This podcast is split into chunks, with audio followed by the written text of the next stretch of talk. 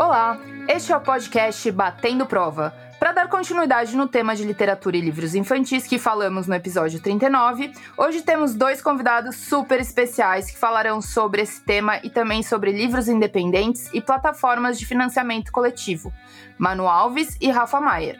Nosso interesse é bater prosa sobre os bastidores do mercado editorial, sobre os deleites e os dissabores envolvidos no dia a dia de quem se dedica à elaboração de livros para o desfruto de leitores de todos os tipos. Acompanhe Batendo Prova no seu agregador favorito e nas redes sociais e fique por dentro dos bastidores. Descubra como o mercado funciona e também algumas fofocagens que rolam no meio editorial. Os episódios novos saem uma vez por mês, de quarta-feira. Eu sou Damares Barradas. Eu sou Teresa Castro e os nossos convidados, por favor, se apresentem, Manu e Rafa, bem-vindos. Ai, gente, obrigada. Tô muito, muito, muito feliz de participar. Eu sou a Manu. Eu sou a Manu. Não, brincadeira, eu sou o Rafa. Meu nome é Rafael Maier, é, eu sou artista visual e ilustrei o livro Manual dos Bichos, que foi escrito e também ilustrado pela Manu Alves. A gente pode falar um pouco sobre o processo, mas eu vou pedir para a Manu se apresentar primeiro. Então, eu sou, é isso, a autora do livro, da coletânea, né? Que na verdade não é um livro, é uma coletânea. Quem sabe a primeira coletânea de muitas. Estamos né, nesse nesse rumo ainda caminhando. E é isso, a gente é casado e é um casal muito, nós somos um casal muito entusiasmado, sabe? Então a gente é, é casal que bota a mão na massa. Acho que é isso, assim, acho que a gente vai conversando. Nas campanhas de plataformas de financiamento coletivo, Manu Alves é definida como uma criança grande, artista, designer, escritora e entusiasta de botânica, biologia e histórias mirabolantes. Já o Rafa Maier como a verdadeira definição da pessoa empolgada, engenheiro florestal de formação, artista hiperativo, cheio de emoção e designer de coração, além de fascinado por natureza, cultura e arte.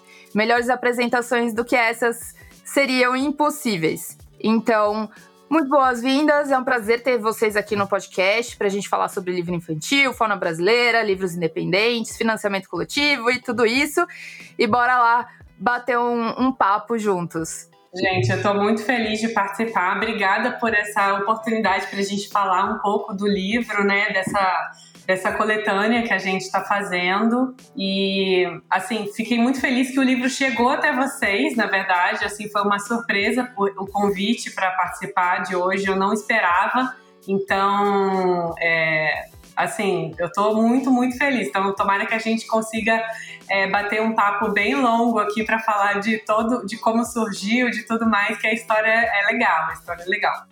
É, a gente quando cria algo, a gente quer que essa criatura habite o mundo, né? Então esse contato com, com o público mais diverso possível é um contato que dá uma recompensa muito grande para a gente, né? É, a gente teve algumas experiências é, com a aplicação desse livro em escolas, por exemplo. Então esse retorno foi um retorno que, que inclusive motiva a gente a dar continuidade a essa coletânea é, existe toda a dificuldade no mercado editorial e a gente fazer um livro independente é, com aumento de custo de gráfica, com aumento todas as oscilações de mercado, é uma batalha livro a livro é, conseguir dar continuidade a um projeto que tem a ambição, ou a meta, melhor dizendo, de fazer seis livros, os seis biomas do Brasil, e um, uma infinidade de outras ideias que estão por vir ainda, é, que a gente acha fascinante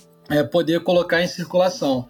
É, achar fascinante e até engraçado, porque nessa definição de design de coração e coisa e tal, a gente agora estava fechando arquivos e lidando com a parte prática e parte é, bem específica de, do universo da impressão, da gráfica e coisa e tal. E, e existe um encantamento quando a gente está olhando aquele arquivo com marca de corte, com, com os registros, assim. É uma etapa que é muito dos bastidores, mas que eu e a Manu a gente compartilha dessa paixão, assim, de, de, de ver esses processos acontecendo. Então é muito muito gratificante. Na verdade, esse projeto, esse livro, ele, ele nasce de uma história que a gente pode contar para vocês, é, mas ele, ele, ele tem um, um desdobramento para a gente que é tão bonito, porque a gente vai, vai curtindo cada etapa, a etapa do texto que a Manu vai pesquisar, e é um desafio enorme fazer essa pesquisa, porque a bibliografia destinada, por exemplo, a peixes. É uma bibliografia muito escassa de informações pertinentes, de curiosidades, tem mais a ver com gastronomia, com o uso desse animal na, na, na gastronomia do que a preservação dele ou o entendimento dele, né?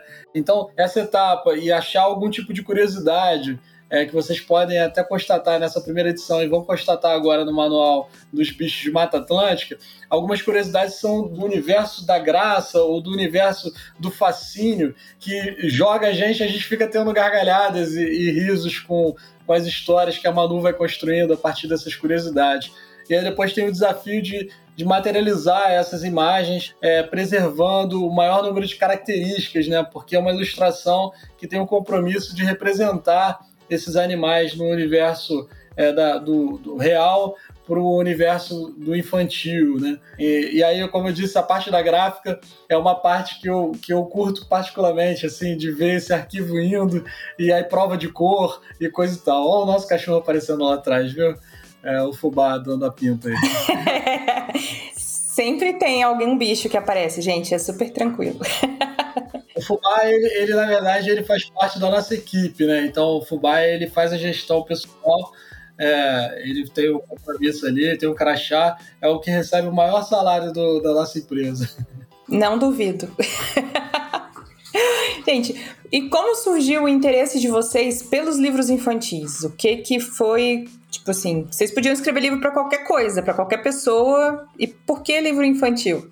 Olha, é, eu tenho um fascínio é, por livro infantil desde que eu sou criança e mantive isso até hoje. Então, eu sou a pessoa que, se entrar numa livraria, eu vou para o setor infantil e vou ficar olhando as histórias e os, as ilustrações.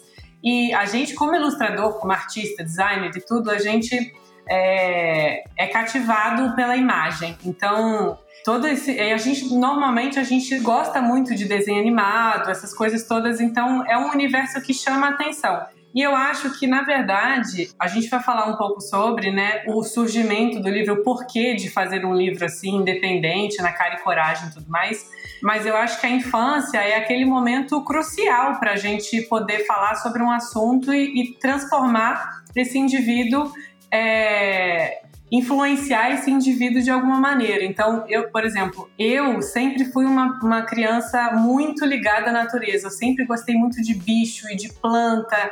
Então, era o meu universo ali. Então, a gente, quando decidiu fazer é, o primeiro livro do Pantanal, a gente queria mostrar justamente para as crianças algo para cativar, para não só para compartilhar conhecimento, sabe? Mas seria para mostrar o um encantamento, sabe? Para tentar compartilhar o sentimento que eu, quando criança, descobri. Então eu tinha vontade de poder compartilhar isso com outras crianças de alguma maneira, sabe? O livro infantil, ele é, é, porque o caso particular do Manual dos Bichos, ele, ele, ele tá num, num, lugar muito, muito fundamental, assim, na nossa crença como ser humano, né? A Manu, ela é fascinada por Discovery Channel, esse tipo de coisa. Eu não sei se podia falar alguma marca aí, mas canais que falam sobre animais, assim. A Manu fala que ela queria, ela, ela queria ser o David Attenborough, e é muito engraçado pensar em alguém que queria ser um idosinho que, que trabalha com, com animais, né? Então, mas no caso do Manual dos Bichos, eu acho que não tinha como ser diferente de, de, de direcionar para criança. É óbvio que o universo da literatura infantil, ele já é um universo mágico, fantástico por si só, né? A gente, enquanto indivíduo, enquanto artista, enquanto designer, a gente tem esse repertório na nossa vida, né? Seja por essa memória desses livros infantis que marcaram de alguma maneira, ou pelo fascínio que a gente que despertou na gente é, esse ofício de ilustrar ou de, tra de trabalhar com a imagem, de fazer arte visual. Mas ao mesmo tempo, a minha história, por exemplo, que eu, eu comecei a desenhar por causa de história em quadrinho, então eu sempre tive esse fascínio em criar personagem. É, eu acho que essa história do personagem está muito presente no Manual dos Bichos, que a gente tenta dar uma personalidade para cada bicho, né? Mas no caso do Manual dos Bichos, como ele tem um propósito de edu educação ambiental, é, é o que a gente acredita que seja mais efetivo direcionar isso para as crianças, inclusive para a gente pensar até numa, numa controle de alguma maneira dessa degradação ambiental, né? Então a gente tem que partir de algum lugar e talvez esse lugar sejam as crianças que são os futuros adultos e podem é, diminuir esse impacto ambiental da nossa, da nossa vivência, né? Da nossa existência enquanto ser humano, né? E conhecimento é, é, é a chave de tudo, né? Então o livro é, é o, o lugar ideal para isso. Eu posso até compartilhar uma história recente. A gente mora numa, numa região é, na região serrana do Rio de Janeiro, um lugar chamado Petrópolis, mais especificamente um bairro chamado Vale das Videiras. É, e aí ontem, foi ontem, né, Melinda? É, ontem a Manu viu uma cobra no, no, nosso terreno, então é um lugar muito próximo de Mata Atlântica e coisa e tal. E aí a Manu, ela, ela como tem esse fascínio por animais e, e tudo mais, é, a primeira iniciativa dela foi saber, tentar buscar conhecimento, informação, para saber que animal era aquele, se, ela, se, se aquela cobra ela tinha peçonha ou não, né? Se ela era venenosa ou não, né? Então a Manu ela fez contato. Eu tô contando de tanto podia contar, né? É, a Manu a Manu fez contato com uma veterinária que é amiga dela de escola, assim, que é dedicada ao tratamento de justamente de serpentes e répteis. É... é... ela, na verdade, ela é especializada, ela trabalha no Brasil, né? Então, ela é especializada em cobras mesmo há muitos anos. Ela trabalha voltado mais para cobras mesmo. E ela fez, inclusive, a revisão junto com o marido dela, que também é, biólogo, ele, eles fizeram a revisão científica do primeira, do primeira edição do Manual dos Bichos, que foi do Pantanal, né? Foi o primeiro livro lançado. E aí eu já liguei para ela de vídeo, assim, filmei a cobra, assim, é, afastei as pessoas, falei, não, gente, calma, deixa, deixa ela passar com calma aqui, deixa eu ver o que que é, se tem peçonha, se não tem, porque se não tiver, deixa ela seguir livremente a vida dela, tá, tá ótima até hoje, não atrapalhando ninguém, tá tudo certo. E se ela tiver peçonha, a gente liga para a patrulha ambiental, enfim, a gente vê o que, que a gente faz. E aí ela, a, a minha amiga na hora já falou: não, não tem peçonha, tá tranquila, inofensiva, pode deixar. Aí foi isso, aí a cobrinha continuou a vida dela. Mas eu achei interessante essa história justamente pela lógica da informação, né? A gente, quando conhece algo, a gente desmistifica algo. Então, a cobra, e é, essa, esse foi o impacto, porque essa semana a gente está geograficamente separado, eu estou no Rio de Janeiro e a Manu está tá em Petrópolis. É, e ela mandou esse vídeo, né? E eu até repostei porque o impacto da informação, eu quando recebi essa informação, eu tive um impacto muito interessante. Eu, eu comecei a olhar por uma lógica de fascinação. É um bicho muito bonito, ele tem uma padronagem muito bonita. Então, passado esse medo, que é a desmistificação se tinha ou não a peçonha, se era venenosa ou não, é, é, permitiu que eu pudesse apreciar, por exemplo, o animal de uma outra maneira. Então, acho que a informação ela tem essa potência é, de modificar o olhar, né? Então, se a gente conhece o que a gente tem no nosso quintal, que é a Mata Atlântica aqui, por exemplo, é, a gente consegue, é, inclusive, ajudar até o manejo desses animais, ajudar de alguma maneira que, falar, ah, esse daqui é um buraco de tatu, esse, esse é, no, no, o jardineiro não, não tapa esse buraco aqui não, porque o tatu tá aí dentro, entendeu? É a casinha dele. Eu acho que esse tipo de informação é uma informação que nos ajuda a caminhar de modo sustentável, né?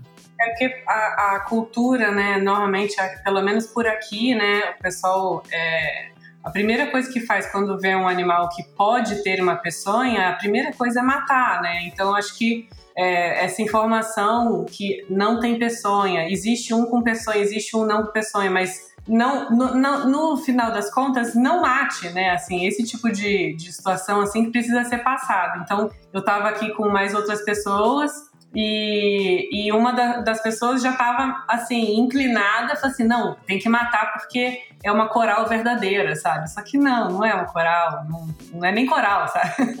então, é, o desconhecimento faz causa um, uma coisa muito causa o que a gente está vivendo, né? Na verdade. É isso que a gente. Profundamente é isso. a ignorância é, é, ela é tem um impacto negativo, né? Então, o livro, se a gente quiser dar continuidade nesse sentido, a gente pensou o Manual dos Bichos é, e a gente fez a primeira edição Pantanal, embora estejamos justamente no bioma Mata Atlântica, é, em decorrência dos incêndios que aconteceram há pouco tempo é, e acontecem regularmente, mas tinha uma intensidade muito grande é, e chamaram muita atenção da gente. É, eu e a Manu, a gente tem uma empresa de design chamada Manual Design. E por lá a gente já atua é, desenvolvendo projetos diversos, sobretudo para o infantil. Então a gente desenvolve é, papel de parede, desenvolve pintura é, indoor e outdoor, algo nesse sentido. É, e sempre que a gente pode, a gente inclui é, temas brasileiros. Então, assim, a gente tenta passar um pouco, unir um pouco a a informação com o lúdico, né? Então, sempre que a gente pode, a gente a gente tenta introduzir isso no projeto, dando educação mesmo para as crianças, né? É, porque a gente tem um problema no mercado, né? Porque, na verdade, a gente tem problemas de informação, então é mais fácil você achar um papel de parede ou algum, alguma coisa de decoração de um animal que é estrangeiro e não do animal nosso, né? Então, isso já era um incômodo constante para gente. Como eu disse, a cobrinha tá lá passando no nosso quintal, é, ela faz parte do nosso é, do nosso universo e ela deveria a gente deveria estar familiarizado com isso, né? Então, em, em decorrência dos incêndios, é, eu e a Manu a gente através da nossa empresa e fazendo propaganda aproveitando manual design, é, através da nossa empresa a gente pensou em uma ação que pudesse gerar algum tipo de contribuição para o combate nos incêndios. Então, a gente pensou em nove cartazes, nove posters, é, ou prints, aí cada um categoriza de alguma maneira, mas nove posters com cada um contendo um animal desse, desse bioma, né, do Pantanal. E a gente fez um, uma ação na internet, nas redes sociais, é, para vender e comercializar esse material e todo o lucro a gente reverteu para uma ONG chamada SOS Pantanal, que estava ativamente trabalhando lá na frente. A gente fez tudo isso de modo bem público. E aí o, o que causou um grande espanto é, nesse processo foi ver que dos nove animais que a gente tinha retratado, três deles, a ariranha, o tuiuiu e o colhereiro, eles eram de desconhecimento da maioria das pessoas. A Manu pode falar um pouco melhor sobre isso. É, porque assim, quando a gente decidiu fazer os prints, a, a, não existia a ideia de livro. A gente não tinha pensado em criar livro, não era. A gente nunca tinha falado sobre isso. A gente só queria, de alguma maneira, ajudar as ONGs que a gente estava vendo que estavam lá no, no, na frente dos combates ali para dos incêndios descontrolados ali do Pantanal. E a gente fica com uma sensação de, de impotência, né? Então a única forma que a gente é, conseguiu foi bolar es, essas ilustrações para fazer uma venda, que era uma coisa meio imediata. Então a pessoa comprava, a gente já juntou o dinheiro, falou, ó, consegui, a gente conseguiu na época quase 4 mil, o que pra gente era, não dava pra gente fazer essa doação do nosso dinheiro e também a gente não, é, a, a, gente foi vendendo prints que acho que eram 50 reais, assim, então foi legal criar esse volume que, por mais pouquinho que seja, de alguma maneira com certeza ajudou, sabe? Enfim. E aí, quando a gente fez as ilustrações, a gente também não tinha. A gente.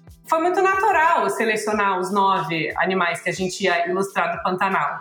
Porque justamente a gente vem de um histórico onde a gente pesquisa, a gente tem curiosidade, é uma coisa que já, a gente já tem essa afinidade com a natureza, a gente coloca às vezes quando sempre que possível é, nos nossos projetos e tal.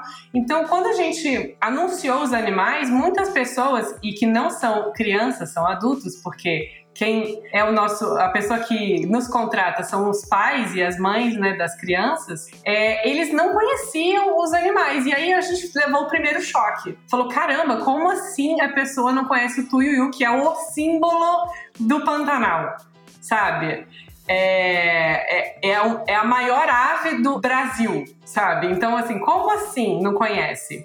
Então, a gente levou esse primeiro choque. E aí, ao longo da, né, depois que a gente fez a doação, a gente viu que as pessoas ainda queriam comprar as, as prints, queriam comprar as ilustrações, e elas, elas é, falavam, nossa, eu nunca tinha ouvido falar, gostei muito, acho que eu vou comprar também e tal. Enfim.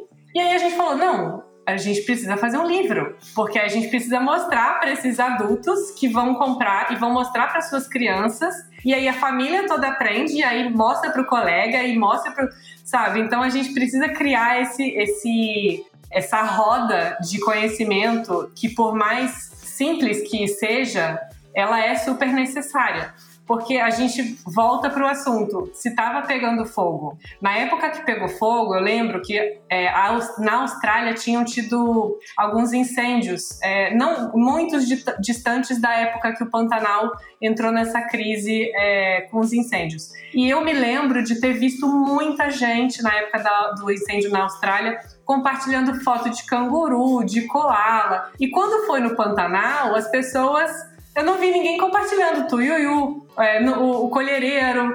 Então, assim, como é que a gente vai falar sobre preservação ambiental, conservação e criar uma afinidade, uma empatia com, com o que a gente tem aqui dentro do Brasil, se a gente nem sabe o que tem?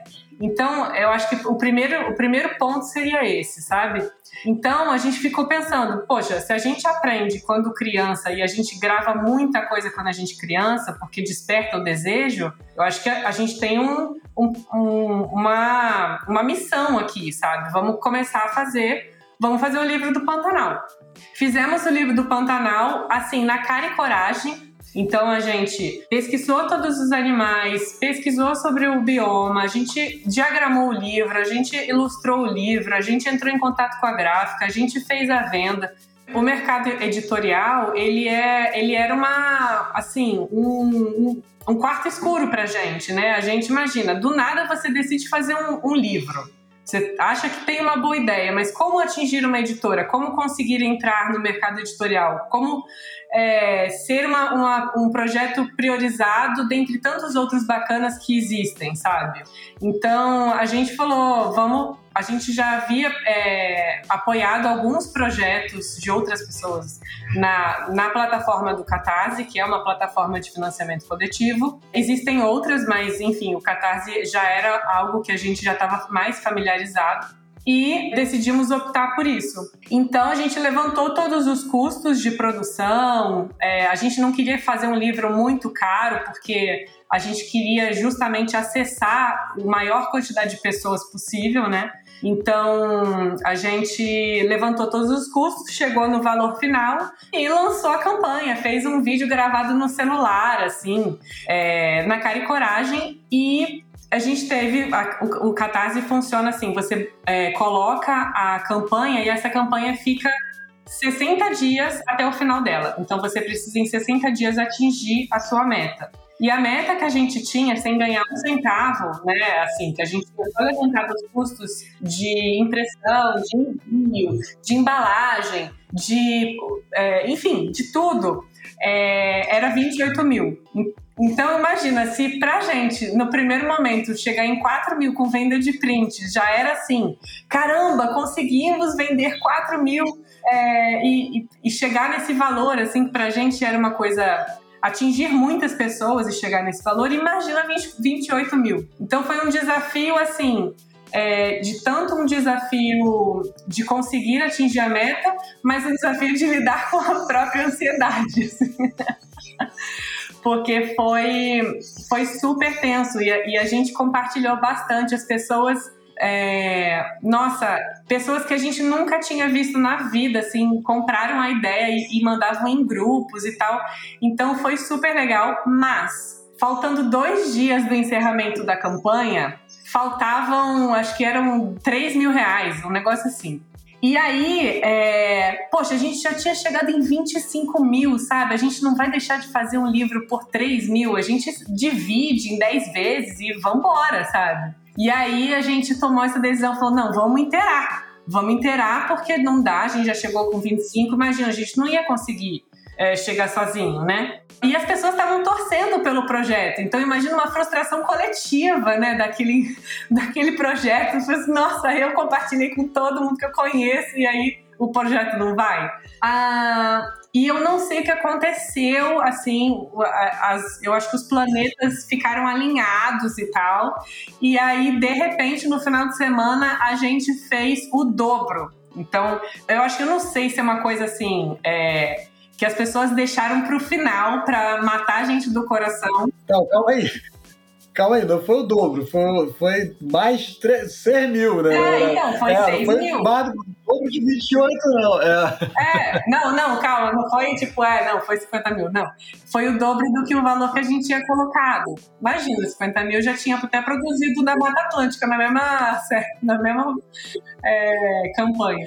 Mas, enfim, e aí foi super legal, né? Porque as pessoas é, compraram muita ideia, a gente conseguiu bater a meta, ultrapassar a meta. Então foi muito legal. E aí depois veio toda a primeira experiência de ter um livro é, feito, né? Concre concretizado. E uma coisa assim que. É, só um detalhe assim que foi uma. Sabe aquelas. Eu não sei, eu, eu tenho um jeito assim. E sabe assim quando você faz alguma coisa e, e bate certinho, aí você fala assim. Nossa, tava, tava escrito para eu fazer. Sabe assim, aquela pessoa que fala que tudo que é nossa, não, tinha que ser. Quando eu fui registrar o livro, é, o primeiro livro né, do, do Pantanal, foi o primeiro livro registrado. É, e quando eu, eu fui lá, registrei o livro, tentei ir três vezes, não consegui e registrei na terceira vez por causa dos horários. Eu não consegui, eu chegava lá, tá fechado. Chegava lá de novo, tá almoçando. Chegava lá, não abre. Então, assim, aí eu um dia eu consegui. E quando eu, vou, eu saí de lá, eu peguei um Uber, aí tava com o rádio ligado ele estava em alguma estação lá e o cara tava falando: hoje é o dia do livro. Aí eu falei assim: mentira que eu registrei o meu primeiro livro no dia do livro, sabe? Aí eu falei, eu liguei pro Rafa e falei: cara, hoje é o dia do livro, que legal, sabe? Isso é um sinal, vou fazer muitos livros. Então, foi assim, foi, foi mais um mais um motorzinho, assim, sabe? E aí foi isso. Aí depois que a gente produziu esse primeiro livro, a gente, enfim, aí teve todo aquele. É, o tempo né, de produção, em que também era, foi uma coisa nova pra gente, porque a gente, naquele momento ali, a gente não sabia quando que o livro ia demorar, então as pessoas perguntavam do livro e o livro estava sendo produzido, então tava, foi tudo novo, né? Tudo novo. Então, é, fazer o livro agora, essa, esse segundo, agora que a gente fez uma segunda campanha, para o livro da Mata Atlântica, agora a gente já está muito num campo muito mais seguro, né? Tudo sempre é um aprendizado, mas a gente se sente muito mais seguro e até o, a própria edição do livro a gente manteve um padrão. É, daqui a pouco a gente fala um pouquinho sobre como que ele é por dentro e tudo mais. Mas é, a gente, é, esse livro da Mata Atlântica, a gente já sentiu que a gente caminhou, sabe? Assim, a gente avançou. Então ele é um livro que a gente considera que ele tá ainda mais incrível do que o primeiro, sabe? O primeiro foi naquela cara e coragem, ficou maravilhoso, mas agora é o peito estufa, sabe? Assim. Então é isso, assim, é, essa, essa foi a história. É, uma coisa fascinante do Catarse, é, de, dessa lógica, né, na verdade, não, não do Catarse ou de qualquer lógica de financiamento coletivo, é que você envolve outras pessoas, né? Então, ao envolver já tem uma energia muito bacana empregada é, no processo. É, a Manu falou da ansiedade, é, e a ansiedade não era só nossa, era dos amigos, dos familiares. Então tinha gente que falava, ah, eu tô olhando todo dia para ver em quanto tá, quanto tá a meta, assim. Então é muito legal isso, né? Fica atualizando o site, assim, de, sabe, será que já entrou 50 reais? Será que alguém já fez uma venda? E pessoas assim que não que não conheciam, que eu ainda não conheço, assim, foi o contato meio que pelo Instagram. As pessoas falam, nossa, eu entro toda semana para saber quanto que a meta já tá se já tá chegando, sabe? Sendo que assim, se a gente alcança a meta no segundo dia de campanha, ainda tem uma, tem 58 dias ainda pela frente. Então, você tem que esperar mesmo, sabe? É, e tem as outras etapas que a Manu falou de receber o livro, e aí depois essa etapa da logística de embalar esses livros todos, postar no correio. Então, para isso, a gente também teve uma rede de apoio gigantesca, que é a família da Manu.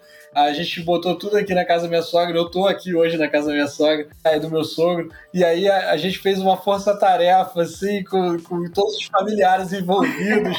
É, aquela grande roubada familiar, assim, genial que é, que é uma barata. Fala, pô, galera, chega aí, vamos ajudar aqui, só tem 500 livros para empacotar aqui. Aí, assim, lá na, né, na, nas campanhas, né, tanto na, na, do Pantanal quanto da Mata Atlântica, a gente fez vários kits. Então, a pessoa podia comprar um livro, ou podia comprar dois, ou podia comprar um livro com pôster, enfim. Então, quando chegou esse momento de embalar, a gente setorizou quase como se fosse uma grande empresa, assim. Então, assim, cada um ficou responsável por um kit, e aí separava o que era para entrega em, é, em, no Rio de Janeiro, que é onde a gente mora, o que era mais próximo, que a gente não precisaria colocar no correio, é, como entregar, aí estados diferentes, é, quais são os kits que... E aí a gente fechou o correio. A gente, a gente falou, fomos até o correio e falou: olha, a gente tem uns 500 é, envelopes para para enviar, e a gente enviou por correio módico, né, que também foi uma novidade, a gente não sabia, é, que é um método de envio para livros que é mais barato pelo correio, então quando você envia é, publicações ou livros e tal, você tem essa, esse modo que fica mais em conta. E aí a gente chegou com sacolas e sacolas, assim, é, e, e, fechamos o correio e, assim, eles mobilizaram também três pessoas lá de, de dentro, assim, para receber os envelopes e tal. E deu tudo certo. E acho que a parte mais, mais incrível, além de de ver um projeto tão assim tão bonito e tão especial não porque foi a gente que fez eu acho que é, é um, é um livro importante, e daqui a pouco eu também falo sobre isso. É, foi, foi receber esse, ter esse retorno das pessoas quando as pessoas começaram a receber os livros, sabe? Então a gente agora completou é, um ano e pouquinho que as pessoas já estão com o livro do Pantanal. É, e tem pessoas que estão comprando até hoje, até porque nas campanhas atuais, né, em toda a campanha, a gente vai ter os livros anteriores para serem vendidos juntos também, alguns kits. E é muito legal esse retorno, e assim, é, eu choro sempre, né? Eu sou uma pessoa super emotiva, então toda vez que eu recebo é, vídeo ou foto ou relatos e tal de crianças que aprenderam o livro, aprenderam os animais, ou que não sai, do, não sai de casa sem o livro, ou tá aprendendo a falar com o livro, ou leva, ou tem, sei lá, nove anos e leva o, o livro, já decorou todos os animais. E, e aí mostrou na escola, sabe? Aí às vezes a escola entra em contato com a gente por conta disso, porque querem também o livro. Então todo esse retorno assim, ele não, assim, não tem é, nossa, não, assim, não, não tem satisfação maior, né? Porque você saber que você conseguiu mudar uma criança, porque antes, se você pedisse para ela citar, que foi uma coisa que a gente fez, né? Durante o, momento é, de execução ali do, do, do, que seria o livro, como que ele seria e tal. Você mudar o, uma resposta de uma criança quando você fala assim, cita cinco animais e a criança que citava girafa, rinoceronte, elefante, ela começar a citar tucano, colhereiro, anta, tamanduá, enfim, a gente poder citar os animais que a gente tem, a gente já sabe que a gente fez alguma mudança positiva. Sabe? Então, assim, esse tipo de projeto, ele, ele é muito importante quando a gente estava fazendo a primeira pesquisa é, de, de outros livros que é, abordavam esse tipo de tema e, e que, enfim, estão ali já através de uma editora e tudo mais, a gente teve muita, muita dificuldade de encontrar livros que falem sobre biomas brasileiros, que apresentem uma boa quantidade de animais e livros assim que cativem, porque na verdade às vezes você tem livros que são que têm bastante informação e essa informação não, não cativa a criança, sabe? Ou então você tem livros com fotografia e aí tem, tem determinadas idades que elas não estão ainda interagindo com fotografia, elas estão interagindo com desenho. Então, não adianta você tentar passar uma informação ou apresentar um animal, porque não vai gravar, sabe? Ela não vai aprender. Então, não é o momento, sabe? E eu acho que, assim, a, a infância é aquele momento que vai ficar. Quantas memórias a gente tem de infância que marcaram a gente, sabe? Então, assim, é, é isso. Então, é, eu cheguei até a comprar um outro livro que falava sobre os biomas brasileiros, mas era assim, era um livro com um compiladão, né? Todos os biomas no mesmo livro e tinha apresentava assim três animais, duas plantinhas. É um livro importante, é um livro importante, mas dá para fazer mais, dá. Sabe, é, a gente escolheu em todos os livros apresentar, além de, das características todas de, do que, que é um bioma, é, por que, que existe um nome popular, por que, que existe um nome científico, é, e, todas a, e trazer esses animais, né? É, a localização também a gente mostra no mapinha e tudo mais. Então, é, a, a gente decidiu trazer 27 animais porque a gente fez uma brincadeira no livro que a gente faz uma, uma alusão assim, como se fossem as estrelas da bandeira. Então, assim, a gente tem 27 estrelas na bandeira, são 26 estados do Distrito Federal, e as estrelas do nosso livro, as estrelas do bioma, a gente selecionou e estão lá, sabe? Então, são 27 e, assim, cada, em cada livro, em todos os biomas, vão ser animais diferentes, então a gente não vai repetir nenhum. E é uma seleção muito cruel porque tem muito bicho legal eu fiquei sofrendo. Eu, assim, é muito, gente, é muito difícil selecionar, porque é, a vontade é que dá é fazer 200, sabe? Mas aí a gente também não vai prender a criança, né? Você, não pode ser também uma enciclopédia, sabe? Então, na verdade, é uma introdução lúdica com informações que cativem. É, e a gente também pensou, além de fazer para cativar ainda mais, para a criança se identificar com aquele animal e ficar encantada por aquele animal, gerar aquela vontade de até olhar na internet como é que ele é de verdade, a gente fez é, links com outras ilustrações complementares. Então, vou dar um exemplo. É, no livro do Pantanal, a gente colocou o tamanduá. E aí é, a gente fez a ilustração do tamanduá, fez o textinho, e no texto estava é, escrito que a, a mamãe tamanduá ela leva o filhote nas costas, como se fosse uma mochilinha. E aí a gente ilustrou várias mochilinhas. Então a criança ela lembra da mochila e lembra do tamanduá e lembra por que, que o tamanduá é relacionado com a mochila, sabe? Então assim esse tipo de, de brincadeira a gente fez também todo para todos os bichos. Então é divertido também pensar em quais são os elementos assim. E às vezes a gente direciona o texto é, para poder encaixar algo que a gente acha que faz sentido ali para estar tá junto com aquele animal. E, e, às vezes a gente faz um brainstorm, assim, de deixar é, vários elementos e depois entender qual seria o mais bacana, o que vai cativar mais. Então, é, e tem alguns que são relacionados simplesmente ao nome, né? Então, por exemplo, agora na edição da Mata Atlântica a gente vai ter o Araçari Banana, Aí a gente fez uma penquinha de bananas e a folha da banana, da bananeira, né? Então é esse tipo de, de coisa assim que a gente acha que cativa, sabe? Então acho que é um livro que é importante tanto assim é, para a criança, mas a gente viu muito adulto, muito adulto vindo falar que é, na época da novela do Pantanal, a, passava um animal assim na, na cena e a pessoa falava: Nossa, eu sabia que era tal bicho porque por causa do livro de vocês.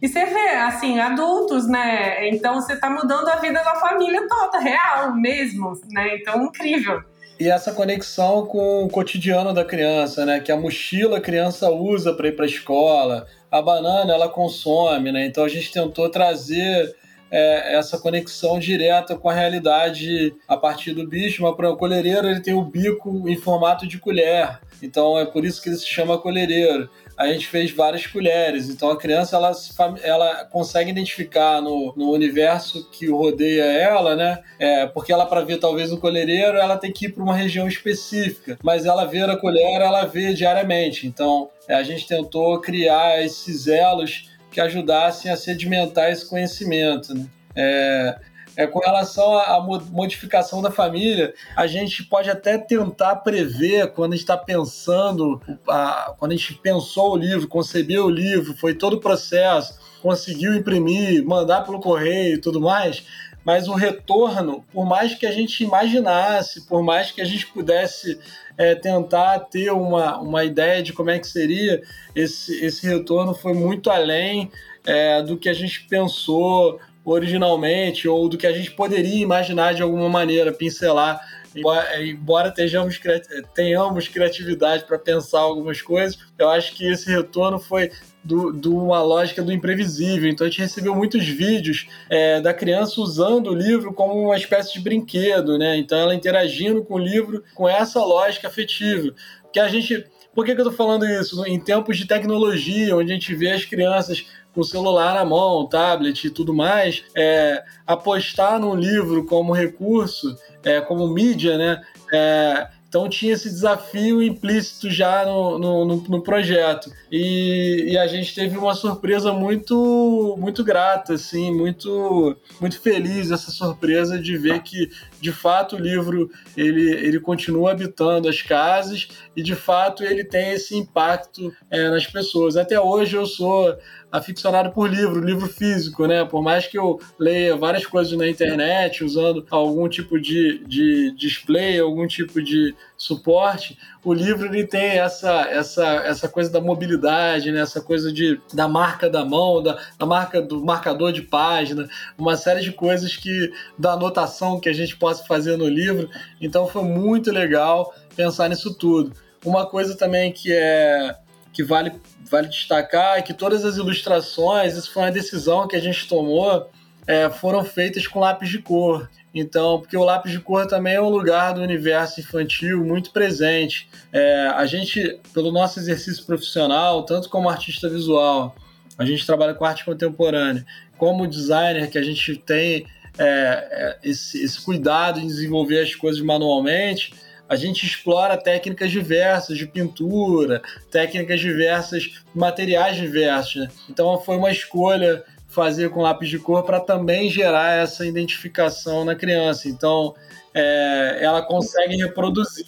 É, isso, eu acho que inclusive está escrito no aqui na, na parte de trás do livro é, um, na descrição né, do que é, está falando que esse livro foi ilustrado em lápis de cor, justamente para chegar nesse lugar que o Rafa está falando. E aí até essas experiências recentes, por exemplo, uma escola do interior de São Paulo, em Franca, é, utilizar o livro é, em sala de aula. E, e aí a gente teve essa interação com as crianças, né? Porque mesmo remotamente, a Manu foi contatada é, pela professora é, e aí a professora falou que estava aplicando, a gente falou, ah, que legal, aí vamos gravar um vídeo para as crianças. A gente gravou um vídeo com dicas de desenho, e aí propusemos o desafio para as crianças ilustrarem o animal que eles mais gostavam do livro, do Pantanal. E aí depois a gente teve esse retorno, eles mandaram os desenhos para a gente, a gente ficou super emocionado. E aí o relato foi justamente que as dicas de desenho que a gente passou,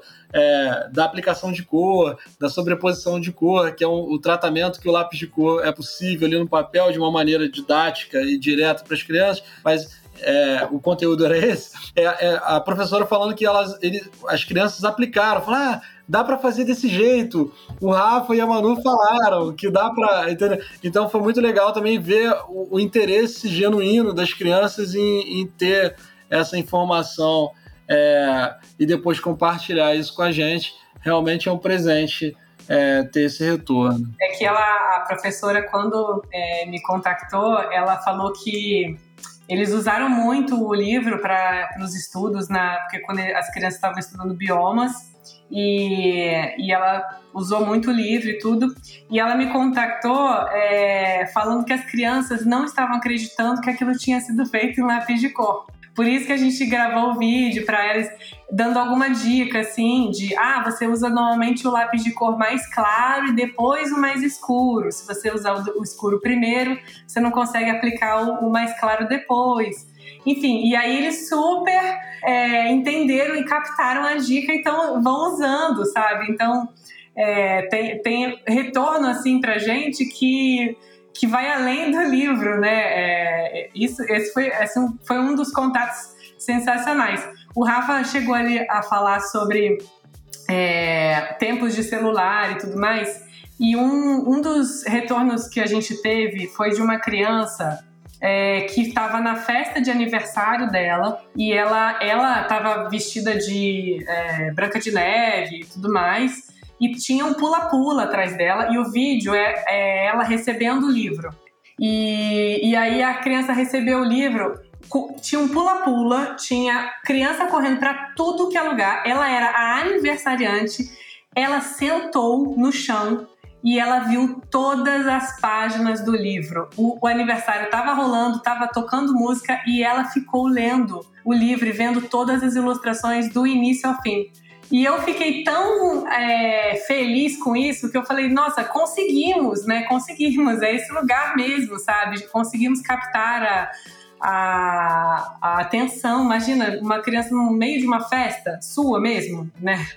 Então, incrível, né? É, e crianças assim, é, que eu também recebi, que é muito legal, é a criança que aprendeu todos os animais.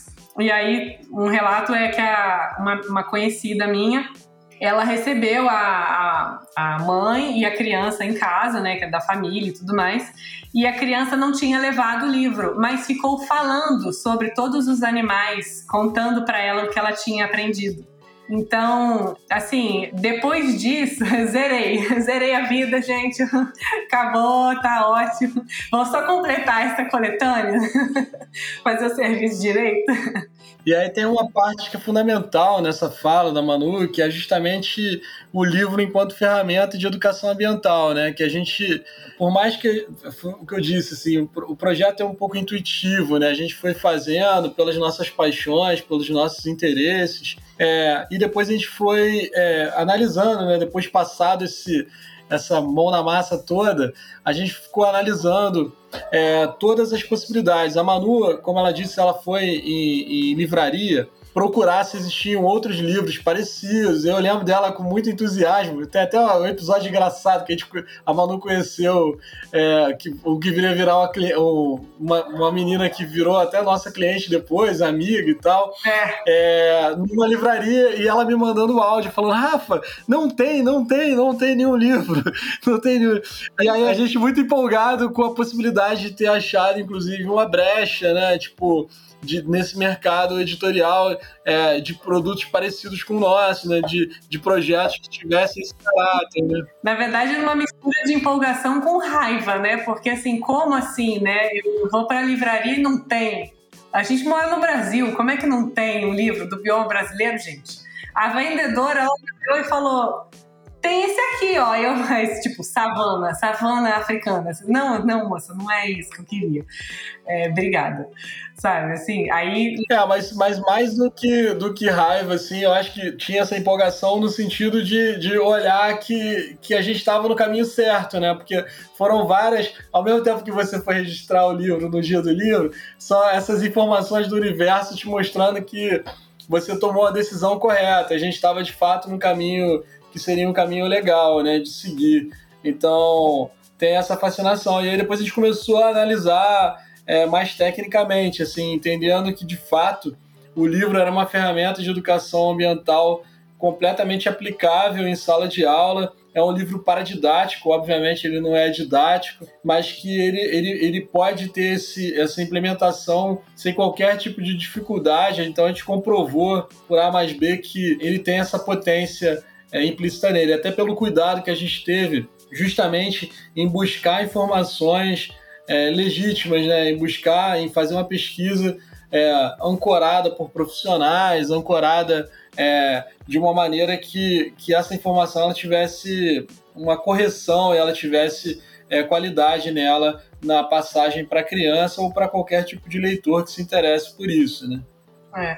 A gente, é, nesse, nesse último ano, assim, a gente.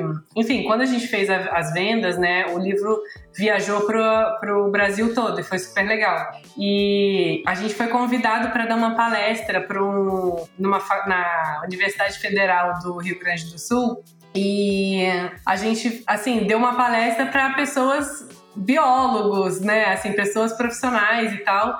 E, e foi super legal é, ter esse retorno também, porque realmente não, não é o tipo de livro que você encontra facilmente.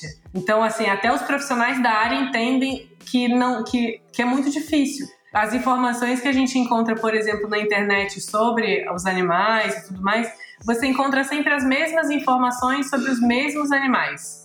Então, é, é uma pesquisa, realmente é uma pesquisa muito diferente. Então, acho que é isso, assim. Aí agora, nessa, nessa campanha da, da Mata Atlântica, a gente, que a gente teve a, a segunda campanha bem sucedida, é, a gente é, viu que a Mata Atlântica é um dos biomas mais devastados, né?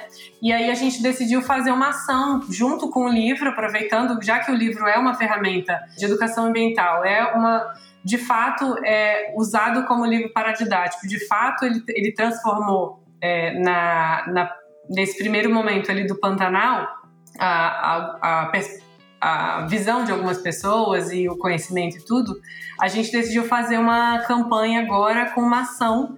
Então, todo mundo que comprou o livro da Mata Atlântica também vai receber uma semente de árvore para plantar. Então, aí a gente fez um manual de plantio, assim, tipo, para a família plantar junto. Então, acho que também é, vão sendo esses momentos, assim, né? Porque além de ter esse conhecimento, vai ter aquele primeiro momento que muita criança vai plantar uma primeira é, plantinha pela primeira vez, assim, sabe? Então, de repente, toma gosto, sabe? Assim, não que todas as plantas vão vingar, eu, eu torço para que sim, mas eu entendo que é, nem sempre vai dar certo, né? Mas, mas acho que é mais a, a questão simbólica também, né? De você fazer uma tentativa de, de, de plantar uma árvore, né? Então, fazer uma associação nesse sentido. É, e no caso do bioma Mata Atlântica é um bioma completamente degradado, desmatado, né? Então a gente tomou essa ideia, tomou essa iniciativa de é, mandar uma semente justamente para de algum jeito contribuir ou fazer a pessoa que está plantando refletir sobre é, esse desmatamento na Mata Atlântica, né? Então é um dos, um dos biomas mais degradados. E todas as árvores que a gente está mandando, todas essas mudas são, são justamente de Mata Atlântica. Não, muito legal. E, e, uma pergunta que a gente ia fazer é exatamente sobre isso. Várias coisas que a gente ia falar, vocês acabaram respondendo no, no decorrer, né? É, contando a história, mas é uma história muito, muito legal e, e vários pontos realmente muito importantes. É, e é isso. O segundo livro é sobre a Mata Atlântica e a gente queria entender como é que foi essa ideia de dar sequência exatamente com, com esse outro bioma, né? Se foi muito natural, assim, ó é naturalmente o próximo que a gente vai abordar, ou se teve algum motivo específico, por exemplo, esse que você acabou de falar. Então, é, é, eu te falei, a gente fala muito e a gente vai atropelando as coisas. A gente tá falando aqui tem 30 minutos e, e coitada, ela não conseguiu fazer uma pergunta que a gente vai. Enfim, mas é, Respondendo a sua primeira pergunta depois de 30 minutos aí, é, a gente, na verdade, a gente se mudou recentemente para essa região serrana. A gente morava antes no centro do Rio, é, que assim tinha não, acho que não tinha nenhuma árvore na, não não tinha nenhuma árvore na rua e agora a gente veio e se mudou aqui numa região de natureza é, exuberante mesmo. Então, assim, acordar e ter o privilégio de ver pica-pau, de ver tucano, de saber que tem um buraco de tatu, porque eu ainda não vi o tatu, não posso falar que vi, né? Porque eu não vi. Mas a gente, quando a gente, como a gente estava nesse processo de, de produzir o livro, né? De fazer todo esse pré. É, pré-existência do livro físico e a gente também estava lidando com essa mudança, né? É, e a gente sabia que essa mudança ia acontecer e tudo mais, a gente acho que foi por isso que a gente optou é, por seguir pela Mata Atlântica como segundo livro. É, e também porque a gente é, sabe que 70% da população vive na Mata Atlântica, na região de Mata Atlântica. Então a gente acha que é um bioma super importante e ele precisava vir logo, assim. É, e aí tem todas as especulações, né? Que as pessoas que compraram o primeiro livro e que participaram dessa segunda campanha, a galera já quer saber qual que é o próximo. Aí tem aquela coisa que você faz um, você faz um mistério, mas aí, enfim, eu saí falando depois. Eu falei, não, gente, o próximo é a Caatinga. já saí falando. Mas acho que foi, foi um motivo mais ou menos assim. A gente é, é, o bioma que a gente tem mais afinidade, né? Acho que o Pantanal ele surgiu por uma, uma coisa muito específica que, que gerou, né? Que foi um, aqueles, os incêndios e, e ele precisava ser o primeiro livro, né? Ele foi, foi o... Na verdade, ele foi o... Como é que eu posso dizer? É... Ah, o motivo, né? Ele é um motivo, ele é um motivador, né? É, é o grande motivo dessa coletânea, pois é. Então agora que a gente, aí a gente faz, fez o Mata Atlântica e a gente já está agora nos finalmente de finalizar o da os finalmente da Caatinga. Muito legal, já, já falando aí qual que vai ser o próximo. É. É, mas gente, é, relaxem porque vocês estão maravilhosos, tá? Tá incrível e foi muito boa, assim, tipo, ouvir toda a história, né, por trás do projeto, a importância foi muito legal, muito completo.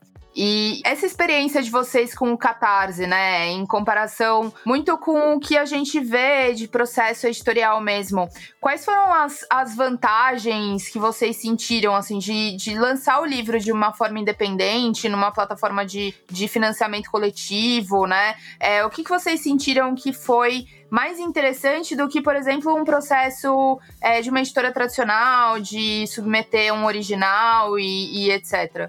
Então, a vantagem. Primeiro, primeiro de tudo é que a gente não, não tinha comparativo, né? Então acho que o, a ausência de comparativo inviabiliza um pedaço da minha resposta. É, mas eu vou tentar. É, a Manu disse, né? Tipo, a gente já tinha uma certa familiaridade com o financiamento coletivo, seja para projetos mais diversificados possíveis, né? Tipo, um amigo aqui, artista plástico aqui no Rio, foi fazer um livro uma vez é, e também uma exposição e usou é, uma plataforma de financiamento coletivo. É, eu regularmente eu, eu, apoio edições de quadrinho, porque como eu disse, eu comecei a desenhar por causa da história em quadrinho, embora nunca tenha feito quadrinho, mas quem sabe um dia. É, então eu tinha uma certa familiaridade já com a, a, a plataforma. É engraçado pensar isso porque, dentre as angústias que a gente compartilhou aqui, uma delas foi isso, assim, falar, vamos fazer um livro? Aí um olha pra cara do outro e fala, é, como assim? Como a gente vai fazer o livro? Ele fala, ah, vamos fazer, nem que seja pra gente imprimir um e botar em cima da nossa mesa. É, para quando as visitas chegarem a gente dar uma instrução. Então lá, ah, eu acho que esse foi o primeiro ponto, assim. Aí falou, ah, vamos fazer. O primeiro ponto é materializar a ideia. É, então a gente seguiu muito nessa direção sem, sem saber se ia dar ou não ia. Aí depois falou, ah, a gente tenta a plataforma de financiamento coletivo. Aí foi a segunda etapa, estudar como é que funcionava, é, porque eu, eu tinha a ideia de como usuário, né, de, de apoiador de algum projeto, e não nos bastidores de quem estava colocando um projeto para jogo, né? E lá na, no, nesse, no site lá da Catarse, você é, tem, tem outros tipos de campanha possível. Então, tem campanhas onde você não tem uma meta específica para fazer. É, então, você não tem. A, a, campanha que a gente optou era aquela tudo ou nada, né? Então, ou você bate e produz, ou você não bate e o, o dinheiro volta para as pessoas. Então, é, acho que é até mais um, um fruto de ansiedade é isso, né? Mas a, a questão da de você se comprometer em produzir um livro sem você captar todo o dinheiro necessário era uma responsabilidade que a gente não podia assumir naquele momento. Então, por isso, na verdade, por enquanto a gente não, não pode assumir mesmo. Então, por isso que a gente continua produzindo e fazendo a, a, a venda através dessa plataforma neste tipo de campanha específica. É, e a gente continuou nessa direção, porque a gente também podia, no, âmbito desse estudo preliminar de como circular o livro, como viabilizar o livro, a gente podia até ter ido estudar como ir para a editora, né? Como submeter para a editora, é, como, como você perguntou. É, mas como esse, esse, é, a, o financiamento coletivo era mais familiar para a gente, a gente é, enveredou nessa direção. É, a Manu falou de campanha de tudo ou nada. A gente também achava que uma campanha que se estendesse, que pudesse prorrogar, ela não estimularia o apoiador a viabilizar, porque você quando você tem uma meta e tem um fim, um início e um fim, também ajuda a colocar o projeto em circulação. Pelo menos era o nosso sentimento naquele momento. É, as vantagens é que eu acho que tem um sentimento envolvido desse engajamento das pessoas no processo. Então, pessoas, tanto as pessoas próximas, que a gente, claro, já espera é, que tem esse apoio afetivo, né? Esse apoio. A minha cunhada, a irmã da Manu, por exemplo, também ficava atualizando o site. É, então tem, tem, tem esse apoio direto, afetivo, da pessoa que quer ver de fato você ser bem sucedido na tua ideia como apoios que são de outra natureza, de pessoas que a gente não conhecia, que simplesmente curtiram o projeto, ou até alguns clientes da nossa empresa que já, já tinham uma experiência com a gente, e aí visualizaram que o que a gente estava fazendo tinha de fato algum tipo de relevância no olhar deles. É, então eles também apoiaram dessa maneira. Essa eu acho que foi a principal vantagem de fazer essa campanha. Embora desperte uma ansiedade, algum tipo de insônia, é, é, mas, mas tem um, um, uma carga afetiva muito grande que é muito, muito gostoso, assim, muito valioso para quem está produzindo alguma coisa. É, a principal desvantagem seria a gente não bater a meta, então acho que tem esse lugar de, de, de gerar uma frustração, tanto na gente mesmo, que a gente já está preparado, obviamente, é, não preparado psicologicamente, mas preparado. Não, eu tô zero preparada, gente, eu tô zero. zero pre...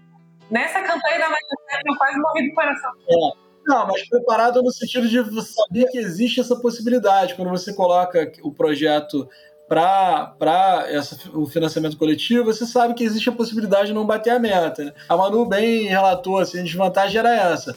O Catarse, que foi a plataforma que a gente utilizou, e existem outras, é, a gente, chegando muito perto do fim, existe um botão lá no Catarse que você coloca lembrar-me, né? Tipo, então a própria plataforma ela também é, direciona mais e-mails falando ah, tá acabando a campanha, tá acabando. Então as pessoas que colocaram um aviso, que é, foi por isso que teve esse, esse delay, assim, da gente colocar um dinheiro nosso é, e aí depois a gente atingir a meta, bater esse dinheiro a mais, né? Então é muito interessante também porque era a inexperiência nossa de lidar com a plataforma. Dessa vez a gente é, foi um pouco mais paciente em, em, em, o ciclo quase se fechar e ainda assim a gente ainda colocou é, alguma coisa. É, é, mas eu acho que tem uma aposta também, eu acho que é o que a gente conversa e a vantagem é, da gente ser casado, né? Então tem, a gente pode compartilhar as nossas frustrações com mais tranquilidade, mais transparência, talvez. Então, é, a gente conversava o tempo todo falando assim, pô, gente, mas tu acredita nesse projeto? Porque se a gente acredita, vamos lá, vamos financiar de 10 vezes, vamos pagar no nosso bolso, sei lá, tipo, pô, deixa de comprar o um negócio, paga isso. Então, então acho que tem, tem esse sentimento de acreditar, de fazer. E aí, acho que a desvantagem está mais nessa direção. Acredito que outra desvantagem seja no, a quantidade de circulação possível disso. Eu acho que a editora, o grande mérito da editora talvez seja a capacidade dela de circular, de mobilizar, é muito maior do que um casal completamente independente nesse processo. No entanto, é, eu acho que pô, o, o livro da, do Pantanal, eu sei que não é um número é, muito grande, mas o livro do Pantanal a gente já conseguiu comercializar 700, 800 livros.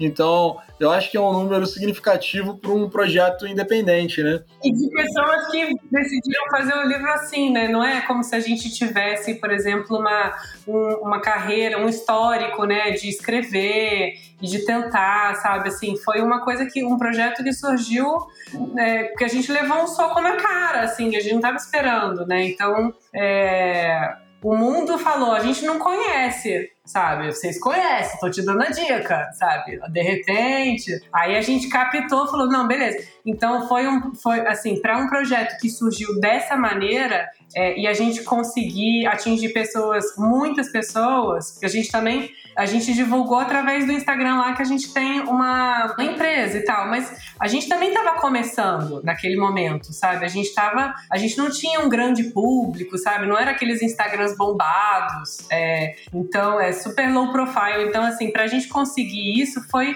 é, o, o, sentimento de, de conquista mesmo, ele é, ele é um sentimento saborosíssimo, assim. Eu acho que, assim, é, em relação a uma editora, é lógico que se uma editora, é, sei lá, Companhia das Letrinhas, que é uma, uma editora que eu amava, que todos os livros que eu gostava quando eu era criança, eu, eu via lá Companhia das Letrinhas.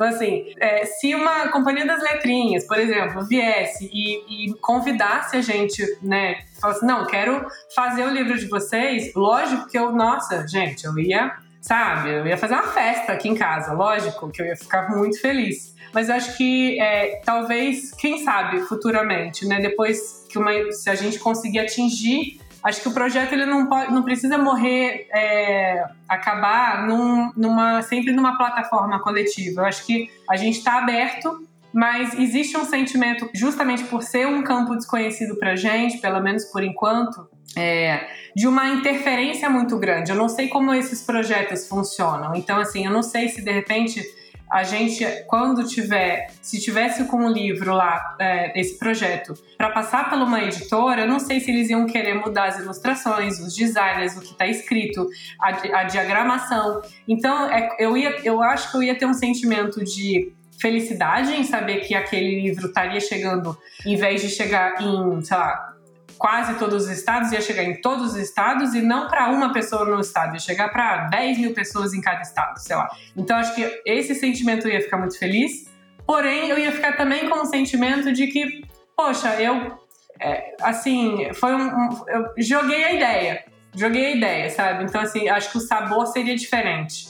Seria, é, assim, Acho que talvez a gente, depois de lançar, por exemplo, é, toda a coletânea, se uma editora falasse, olha, a gente quer conversar com vocês, a gente ia estar super aberto e a gente já, já a gente ia poder mostrar como é que é e, e talvez chegar no consenso. Mas como é um, uma, um, um quarto escuro, eu não sei como funciona, então a gente teria que avaliar muito bem, né? Sim, verdade. É, é, são experiências diferentes, né? Então é é interessante a experiência de vocês também, para quem está ouvindo, de saber que é possível fazer é, dessa forma, né? Saber que é possível fazer através de uma plataforma é, com uma grande ideia. Então, isso é muito importante também, né? Por isso, é, da, nossa, da nossa pergunta. Mas muito legal saber sobre o projeto e também o próximo livro, né? Que tá todo mundo aí na expectativa de saber qual, qual é a sequência é, da série de vocês. É, e você tinha falado que nas, nas campanhas, né, nas próximas campanhas, inclusive dessa que vocês estão pensando, vocês põem é, em um dos pacotes os livros anteriores, né? É, Para quem perdeu as campanhas, além dessa forma, tem algum, um, algum outro meio que as pessoas possam adquirir o, os livros anteriores com vocês? Ou, ou dentro do, do pacote do próximo volume da série? Então, para ficar atento é, nesse ponto sempre. Então, é, como a gente tem lá o Instagram, que foi por onde a gente divulgou é, a grande parte da campanha, né, além do WhatsApp e tudo mais, a gente, quando é, enquanto estava rolando a campanha, a gente estava divulgando por lá, e, a, e, depois que acaba a campanha, a gente, as pessoas podem procurar a gente pelo Instagram ou por e-mail. Muita gente ainda manda mensagem lá no, no site da Catarse. Então, assim, o, o porque é, o projeto ele fica lá, ele foi concluído, mas você consegue acessar o projeto para ler sobre ele e tudo mais. E você pode mandar uma mensagem na página para tanto o nosso projeto quanto qualquer outro que está lá na, na plataforma. E é esse e-mail, ele, a gente recebe e consegue responder a pessoa automaticamente, né? Então, assim, é, já chega para mim no meu e-mail pessoal. Então, vem a notificação que alguém escreveu uma mensagem. É, então, é uma plataforma que acaba facilitando esse tipo de venda também. Mas a gente faz ainda, às vezes as pessoas entram em contato pelo WhatsApp, quando alguém indica ou, se, ou simplesmente manda por e-mail ou pelo Instagram. É, e, e aí é isso. então. É, é para dar o caminho do Instagram, né? Na verdade, manual design. Se você jogar na pesquisa lá, vai aparecer é, o nosso perfil do Instagram. Aí por lá dá para mandar um direct, algo nesse sentido, ou até fazer um contato via WhatsApp que vai aparecer lá. É, então, quem estiver interessado, é, manual design. Então tem alguns livros é, das campanhas anterior, da campanha anterior, né? Porque agora já estou chamando Mata Atlântica de campanha anterior, mas não é, né? A gente está em justamente ainda nesse processo de produção. É a produção, é, a gente está na produção. É, o livro tá, tá na gráfica, é, então a gente ainda está nesse processo da produção gráfica, vai receber os livros e vai encaminhar ainda, né? Mas é que a gente já está trabalhando em cima do livro da Caatinga. É, a gente queria tentar finalizar os livros, não lançar a campanha, mas dedicar esse ano para fechar a coletânea toda, pelo menos produzir. Um cuidado que eu e Manu tivemos é antes de lançar qualquer tipo de campanha, o livro está pronto. Então, se a gente lançou a campanha da Mata Atlântica, o livro estava pronto na nossa mão. A gente fez uma boneca, inclusive, desse livro. É claro que ele é passível de revisão, né? tem a correção ortográfica de português, mas o livro, de uma maneira geral, está tudo escrito, ilustrado. É, e a gente vai fazer exatamente a mesma coisa com a Caatinga e com todas as outras campanhas que a gente fizer. Então, quando a gente lançar a campanha, o livro já está pronto, a gente gosta da ideia de mostrar o livro, então passa credibilidade também é, para quem vai apoiar o projeto, né? É, a Manu falou ali do mercado editorial na pergunta anterior, eu só queria voltar um, um ponto, é que a gente, a gente, a Manu escreveu o livro, é, a gente ilustrou, então geralmente eu faço os personagens, e depois a gente passa para a etapa de diagramação. Então a gente faz todas as etapas da confecção do livro. Né? É, porque a Manu falou justamente que de repente a editora poderia ter algum tipo de, de de alguma interferência nessa, nessa questão. Não, eu não sei, eu não sei, não faço ideia. É, é, a gente, não, não, a hipótese, né, uma hipótese possível. É, pra, aí você falou de quem está ouvindo, assim. Acho que a gente operou e continua operando numa lógica de faça você mesmo. Assim, é, eu acredito muito nesse caminho de você poder fazer, sabe? É, acho que às vezes as pessoas se frustram e não pensam alternativas para viabilizar algum projeto que se tenha. Agora a gente pegou gosto pelo processo, a gente vai fazer justamente todos os livros da coletânea, mas a gente tem outros livros que a Manu ela é uma escritora nata, então ela tem várias histórias que aí já tem de outra de outra natureza, que a gente já ensaiou algum, alguns experimentos visuais e coisa e tal, que a gente queria botar em circulação. É, mas aí são de, de outra lógica, outra natureza, mas dependendo do, do, do, caminho que a gente siga, do que, a gente encontre no caminho, os parceiros que a gente encontre, é, a gente não sabe como é que vai ser o futuro, de de repente trabalhar com alguma editora e coisa e tal, mas eu confesso que gostamos muito de fazer.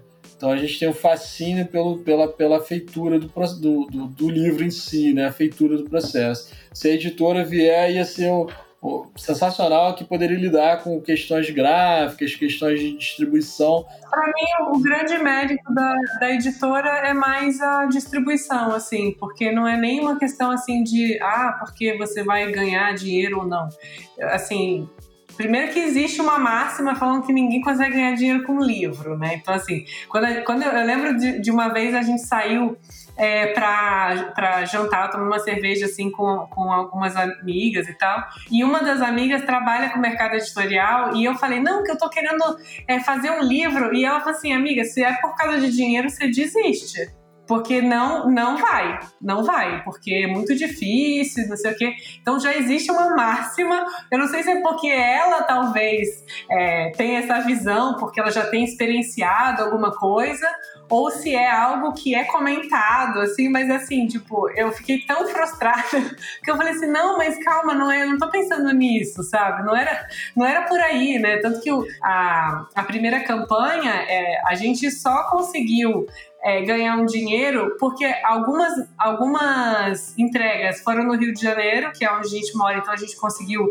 entregar sem ter que passar pelo processo de correio, economizando R$ 8,50 em cada livro. E porque a, a campanha passou 3 mil a mais. Então, assim, só nesse sentido, mas assim, o projeto ele não, nunca foi sobre o dinheiro, sabe? Não é, é zero isso, né? Então, é, eu acho que acho que assim, independente é, de, de qual é o projeto, até se não é na questão nem é, do, do, mercado de livros mesmo, assim, tipo, nesse, nesse ramo, eu acho que a pessoa ela tem que ela tem que essa vontade né, de, de fazer, de ver pronto, de, de existir com aquilo, daquilo sobrepor a sua vida, sabe? Eu acho que essa vontade ela tem que sobrepor qualquer outra coisa. Então não dá, lógico. Se você, ah, eu quero fazer um livro, poxa, ah, eu acho que eu tenho ótimas ideias. Tá bom, então faz, sabe? Porque uma editora não vai bater na sua porta, sabe? Ou, ou então bota a cara e vai bater na porta da editora, sabe? Se você precisa de uma editora e quer uma editora, não quer fazer um projeto independente. Eu acho que é, é um pouco por aí, sabe? Assim, não dá pra ficar esperando. E no, no, na questão do livro do Pantanal, eu acho que uma das coisas assim que é, talvez seja importante é, era a urgência. Ou, talvez um processo de você é, conversar e, e ter inúmeras reuniões e formatações e não sei o que, se a gente tivesse a oportunidade de uma editora, talvez o livro do Pantanal tivesse sendo lançado agora, sabe? Então eu, eu, a gente não queria perder o timing de, de cativar as pessoas para elas entenderem o que estava sendo perdido naquela queimada, sabe? É lógico que a gente teve que esperar um tempo de produção, que é o tempo mínimo necessário, né? De você produzir algo e conseguir mandar para gráfica e ter o tempo do correio e tudo mais. Mas é, eu acho que, que essa urgência, ela, ela é aquele comichãozinho também, né? Então, eu acho que é isso, assim, sabe? É, essa, essa questão de você botar a mão na massa e, e, e, e se jogar mesmo, acho que é importante e, e é o que motiva a gente para existir, na verdade, assim, sabe? Para que, que eu vou plantar uma árvore se eu vou falar assim, ah, não, porque quando eu morrer, alguém pode comprar esse, esse espaço e vai é, matar a árvore. Sabe, assim, então, tipo, para que, você tá vivendo, né? Porque se você já tá desistindo de fazer algo pensando que pode dar errado, sabe, assim, beleza, se, se você, quando você morrer, se alguém comprar o seu pedaço de terra e é, tirar todas as árvores, você vai e, e, você morar naquele lugar durante 50 anos, com certeza você vai ter uma quantidade gigantesca de fauna, sabe, e flora que que tá de acordo com aquela planta que você colocou naquele espaço, que estão interagindo e dependendo daquilo que você fez. Então, assim, isso vai acabar, beleza, mas não pode deixar de fazer, sabe? Eu acho que é, é, é bem por aí, sabe? A gente tem, não pode não pode já com, se dar com um jogo per, perdido, não, né? Então acho que é, a, gente, a gente faz isso sempre, né? Tipo, gente, acho que o fato da gente ser artista, né? Artista tem um pouco. Artista visual, sabe? Você meio que já, sabe? Você não tem como ser artista achando que vai dar errado, assim, sabe? Porque já é uma carreira longo, longo, longo prazo, sabe? Assim, às vezes você consegue, não precisa esperar tantos e tantos anos, mas assim, é só, só o tempo de você entender uma linguagem artística e se entender como artista, isso já é um longo período, sabe? Não é como se você fizesse uma, uma faculdade, você já tem um emprego e você vai ficar fazendo, sei lá, um, um, coisas mais burocráticas, assim, que já são imediatas, né? Não, não, é muito a longo prazo. A gente, pelo fato de ser artista, acho que a gente já tem isso, assim, a gente está sempre pensando no pós, então a gente não tem não, esse medo de esperar e, e, e, às vezes alguma coisa pode demorar mais ou pode não dar certo e tal. Eu acho que esse é um espírito que, que já faz parte da gente, sabe? E eu acho que deveria fazer parte de todo mundo, na verdade. É o encantamento do nascimento, sabe? Tipo, então a gente fica encantado quando a gente consegue gerar alguma coisa, né? É, seja uma tela, seja um livro, seja um desenho, sabe? Então tem esse encantamento, a gente faz. A gente é o primeiro espectador, né? Então a gente é o primeiro, a primeira pessoa a admirar, olhar aquela obra, é, somos nós, né? Então tem um pouco esse lugar que a Manu tá falando, pouco não, muito, né? Que a gente faz é, pelo projeto em si, a gente acredita no projeto e tá tudo bem. É, dinheiro, o retorno financeiro, ou até reconhecimento, ele é uma consequência possível, né? É, se ele vier, tá tudo bem, se não vier, também tá tudo bem, porque a gente está justamente já condicionado a ter uma paciência de, de esperar esse retorno, né?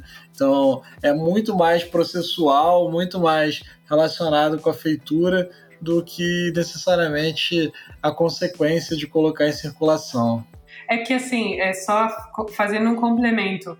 É, a gente, como a gente já tem uma empresa, né, uma mini empresa ali, que a gente já tem um trabalho específico, eu acho que quando a gente é, é, mais fácil a gente pensar projetos que possam não dar certo. É lógico que tem muita gente que fala assim, eu não tenho como começar esse projeto ah, é, porque eu não, eu não vou conseguir, porque eu vou ter que dedicar todo o meu tempo, sabe? E eu não tenho esse tempo, ou sei lá, não tenho é, uni, é, assim, digamos, não sei dar um exemplo agora, mas se a pessoa, por exemplo, se é um escritor, sabe, é, se o projeto dele não der certo e ele não tiver ele precisa de uma renda, né? Então, assim, é porque a gente está falando que para a gente o, o valor ali arrecadado não seria uma questão, a gente pode ficar no prejuízo é, de, sei lá, os 3 mil reais que a gente estava disposto, ou é, não ganhar nada, ficar no zero a zero e tal, e só fazer a venda do livro,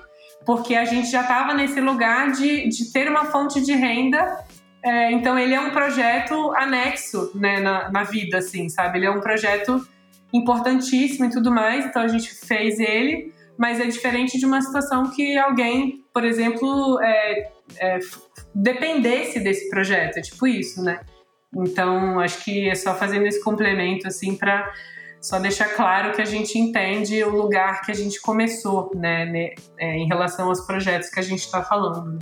É muito legal esse complemento que você pôs, que eu acho que é importante, mas o que eu destacaria daquilo que vocês falaram é exatamente isso. Se você tem um projeto, se você tem uma ideia muito legal que você acha que vale a pena, que tem que ir para o mundo, vai lá atrás para fazer, né? É exatamente isso, assim. Acho que é um, uma dica e um, um, um, conselho, assim, para quem está ouvindo, muito importante. E aí, para a gente fechar, é, eu queria perguntar para vocês é, também para que vocês dessem uma dica para quem quer escrever ou ilustrar para crianças, né? Porque uma das coisas que a gente discutiu em um dos episódios do podcast é exatamente o como é, existe uma particularidade nesse público, que muitos livros é, que são direcionados para o público infantil, isso também apareceu na fala de vocês, tem uh, o olhar né, e a felicidade também dos adultos de poder aproveitar, mas a gente sabe que existe é, esse desafio, né, também, que muita gente acha que é mais fácil, mas não é. é tem, tem um, olhar muito, muito mais apurado, né, de escrever para criança. E de quais dicas vocês têm aí para quem está é, nessa intenção de escrever ou ilustrar para elas? Eu acho que a primeira, a primeira coisa que eu falaria para alguém que está é, nesse caminho, assim, seria tentar primeiro resgatar as memórias, né? Então, assim, o que, que te marcou quando você era uma criança? O que, que te chamou a atenção? Então, tenta rever tudo isso, né? Revisitar tudo isso. Acho que é o primeiro ponto, assim, para entender é, que criança grande, que criança pequena que você foi, sabe? E você é. Então, acho que a primeira coisa seria isso e tentar sempre pensar, é, dar uma pesquisada no que tem, né? É, qual, o que, que a pessoa está fazendo, se é uma história ou se é algo mais informativo. No nosso caso é um, um pouco mais informativo e, e, tentar entender tipo como que você pode captar. Então acho que a ilustração é, ela é muito importante para projetos infantis. Eu acho que não é uma coisa que necessariamente precisa estar lá, mas eu acho que se tiver vai ser incrível, sabe? Vai chamar muito mais atenção. Lógico que depende da faixa etária também, né? Eu tô falando aqui, mas acho que a faixa etária é importante é, levantar, né? O, o, que que, o que que gosta. Mas se bem que eu era criança que gostava de... Eu gosto de desenho até hoje, né? Então... Mas... Mas eu acho que... Não sei, Rafa, o que que o Rafa falaria, Rafa? Ah, eu acho que é, é, colocar você ali, né? Então é super difícil porque a gente é um ser múltiplo, né? Então a gente vai colecionando um repertório de referências. A Manu aqui no início falou de animação, por exemplo, desenho animado. É, eu falei de história em quadrinho, dos próprios livros infantis, né? Então, é, tudo isso está impregnado na gente e compõe a gente, então isso vai para o livro de alguma maneira, né? É... E a outra coisa que eu talvez pudesse falar, que é um sentimento, é um sentimento de, de, de encantamento com o que você está fazendo, que eu acho que é isso que motiva a gente a continuar fazendo. É, Aqui a gente tem, até o último vídeo que a gente postou, era a primeira, primeira cena do vídeo sou eu loucamente correndo na nossa sala de estar, assim. E aquilo foi completamente espontâneo, não é pra, em busca de qualquer tipo de engajamento em mídia social, nada nesse sentido.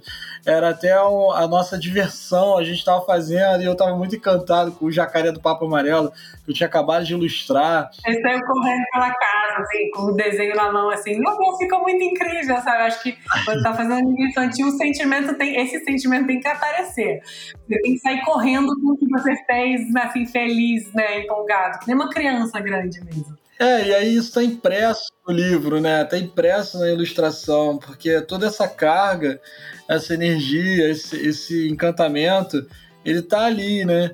Então, se tem algum tipo de dica, é faça as coisas com é, inteiramente, estando pleno naquilo. É, a gente se diverte, eu fico rindo quando eu consigo dar uma personalidade que é engraçada para algum animal ou uma posição, algum tipo de tratamento da própria pintura, por exemplo, ou quando a gente está montando o livro, como eu falei, é, é muito divertido é, tem uma diversão envolvida, né? Parece que é, é, leviano falar em diversão, mas não é. A gente tem que se divertir com o nosso próprio processo. É, e isso está completamente impresso nas coisas que a gente faz. A gente fica completamente fascinado, até no desafio de converter uma imagem real para uma ilustração, uma leitura infantil, né? Essa criação desse personagem. É, ou até na história, Manu com toda a habilidade ali de manipular as palavras, né? De, de conseguir é, ajustar as palavras mais adequadas para gerar uma graça ou para gerar esse encantamento, essa curiosidade na criança.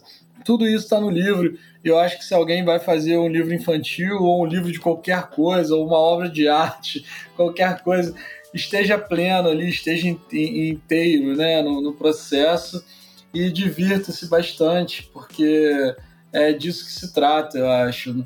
Porque senão a gente está fazendo algo que pode não ter. Não é que não seja relevante, mas eu acho que, que pode não ter profundidade. Brilho. Pode não ter brilho. É, brilho, é. Melhor palavra. Assim, brilho. É um, a gente precisa fazer coisas que tenham algum tipo de brilho. É um brilho próprio. A gente tem muito orgulho desse projeto muito orgulho. É, é, algo que é difícil até de descrever, porque é um filho que a gente gerou é, e tá vendo ele circular no mundo, tanto que ele, ele trouxe a gente até aqui para esse bate-papo super prazeroso. Assim, falar sobre o projeto é muito legal, é uma honra enorme. É, e todos os retornos, todos os apoios, é, tudo isso é muito fascinante. Foi esse filho aí que circulou e se colocou no mundo é, e que, que permitiu que a gente conseguisse é, chegar até aqui e, e permitiu a gente de querer fazer mais livros e mais livros, né? E até outros projetos que a gente nem sabe que, que ainda estão em alguma caixa perdida dentro das nossas cabecinhas ainda, ou sendo feitos aqui dentro, né? De cada, de cada cabeça, tanto minha como da Manu, que só o futuro pode de, dizer o que vai ser, né? Eu acho que se pudesse é, falar algo seria esse, essa extensa fala minha.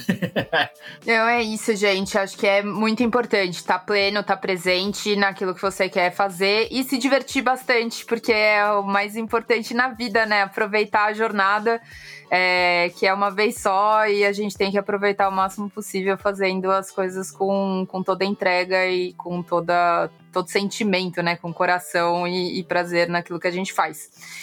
E, gente, para a gente encerrar, é, eu queria que vocês reforçassem, né, como encontrar o projeto de vocês, os arrobas das redes sociais, quem tiver interessado, como é que pode encontrar é, para apoiar e encontrar vocês para entrar em contato.